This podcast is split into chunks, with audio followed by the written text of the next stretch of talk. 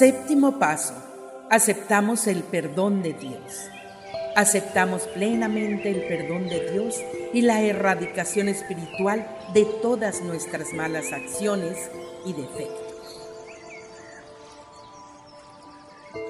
Una vez que hemos afrontado nuestros errores y malas acciones, los hemos confesado a Dios y a un amigo de confianza, hemos perdonado a todos los que nos hicieron mal, hemos pedido perdón a los que nosotros hicimos mal.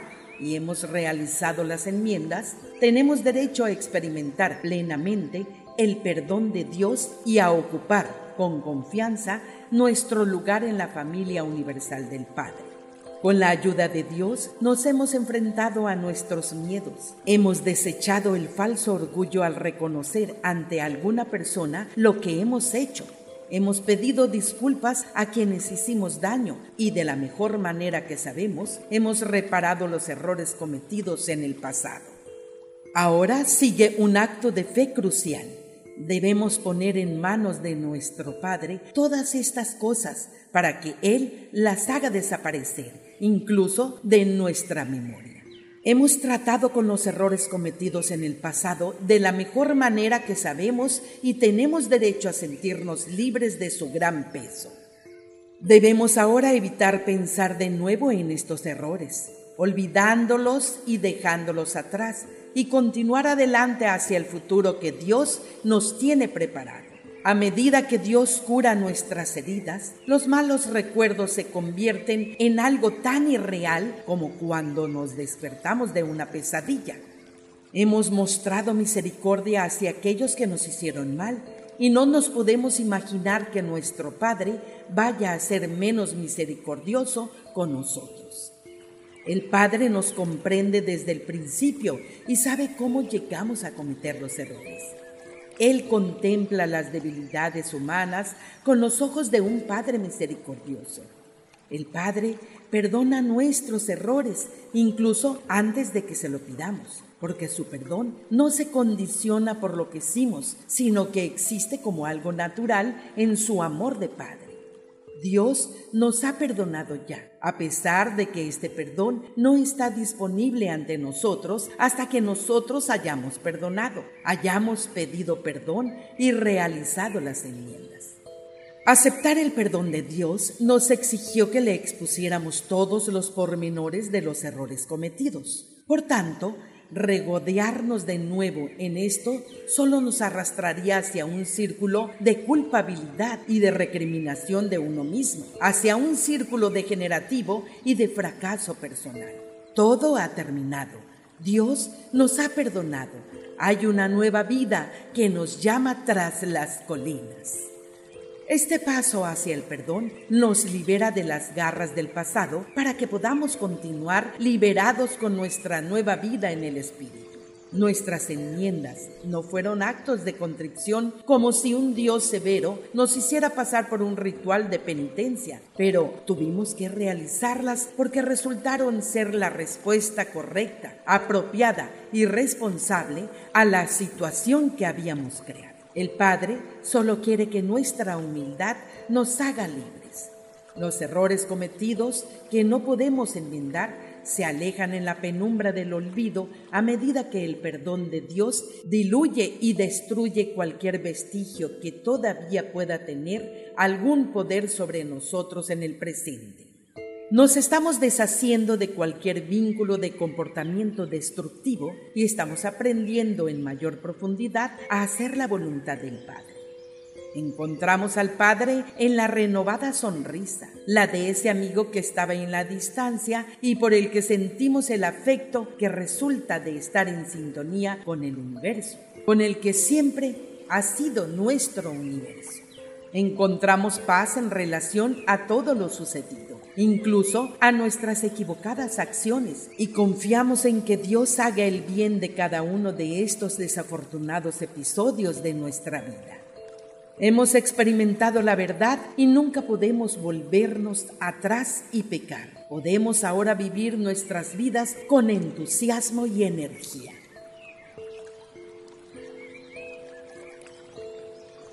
Citas de los escritos de Urante. Escrito 2, sección 5, párrafo 4, página 39, párrafo 3. Dios es divinamente bondadoso con los pecadores. Cuando los rebeldes vuelven a la rectitud, se les recibe con misericordia, pues nuestro Dios es amplio en perdonar. Yo soy el que borró tus rebeliones por amor de mí mismo, y no me acordaré de tus pecados. Mirad cuál amor nos ha dado el Padre para que seamos llamados hijos de Dios. Escrito 89, sección 10, párrafo 6, página 985, párrafo 1. El perdón de los pecados por parte de la deidad constituye la renovación de la relación de lealtad tras un periodo en el que el ser humano es consciente de la interrupción de dicha relación como consecuencia de su deliberada rebelión.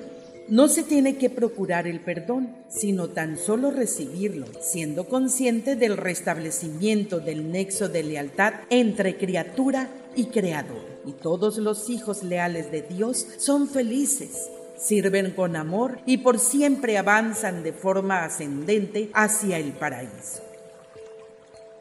Escrito 97, sección 7, párrafo 10, página 1069, párrafo 5.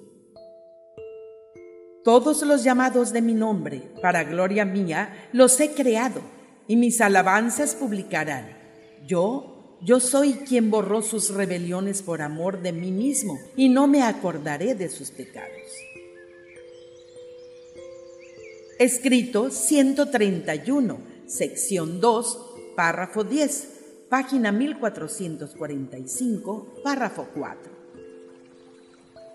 Venid ahora, dice el Señor, y discurramos. Aunque vuestros pecados sean como la grana, como la nieve serán emblanquecidos aunque sean rojos como el carmesí, vendrán a ser como blanca lana. Escrito 131, sección 2, párrafo 11, página 1445, párrafo 5. Deje el impío su camino y el hombre inicuo sus pensamientos de transgresión, dice el Señor. Vuélvanse a mí y yo tendré de ellos misericordia. Yo seré amplio en perdonar. Escrito 131, sección 4, párrafo 6, página 1449, párrafo 1. Y he aquí la totalidad del deber, que ningún hombre haga a otro lo que a él le repugnaría. No albergues malicia, no hieras a quien te hiera conquista la ira con la misericordia y derrota al odio con la benevolencia. Y todo esto debemos hacerlo porque Dios es un amigo generoso y un Padre compasivo que condona todas nuestras ofensas terrenales. Escrito 131, sección 5, párrafo 5, página 1449, párrafo 8. Esta religión del sabio limpia al creyente de todo mal pensamiento y acción pecaminosa. Me inclino ante el Dios de los cielos, arrepentido si le he ofendido en pensamiento, palabra u obra, de forma intencionada o involuntaria, y elevo oraciones para hallar misericordia y alabanzas para pedir perdón. Sé que cuando hago confesión, si me propongo no volver a hacer el mal, que el pecado se apartará de mi alma Sé que el perdón quita las ataduras del pecado. Escrito 150, sección 5, párrafo 2, página 1682, párrafo 4. Cuando los hombres y las mujeres os pregunten qué deben hacer para ser salvos, vosotras contestaréis, creed en este Evangelio del Reino, recibid el perdón divino escrito 165, sección 3, párrafo 3, página 1820, párrafo 2. Os insto a que no temáis a nadie. ni en el cielo ni en la tierra, pero gozaos en el conocimiento de aquel que tiene poder para liberaros de toda injusticia y de presentaros libres de culpa ante el tribunal de un universo. Escrito 174, sección 1, párrafo 3, página 1898, párrafo 3.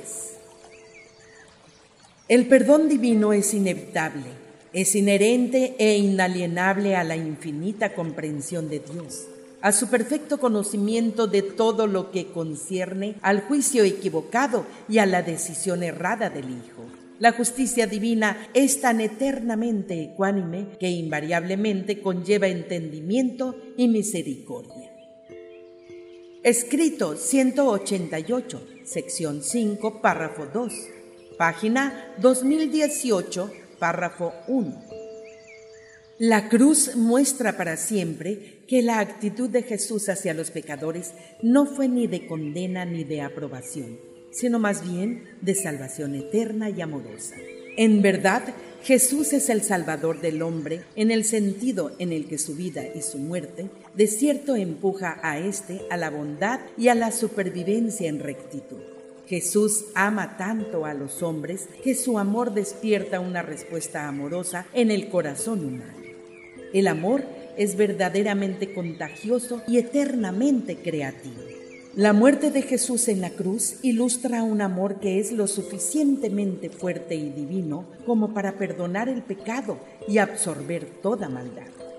Jesús desveló a este mundo una rectitud cualitativamente superior a la justicia, la estricta interpretación de lo que está bien o mal. El amor divino no se limita a perdonar el error, sino que lo absorbe y lo erradica realmente. El perdón del amor trasciende por completo al perdón de la misericordia.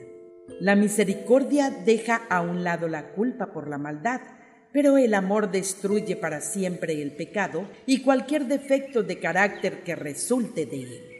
Jesús trajo a Urantia un nuevo modo de vida. Nos enseñó a no resistir al mal, sino a encontrar, por medio de él, la bondad que acaba por erradicar. El perdón de Jesús no supone la aprobación del error, sino la salvación de la condenación. La salvación no atenúa el error, lo corrige. El verdadero amor no hace concesiones al odio ni lo excusa, sino que lo destruye. El amor de Jesús nunca se satisface meramente con el perdón.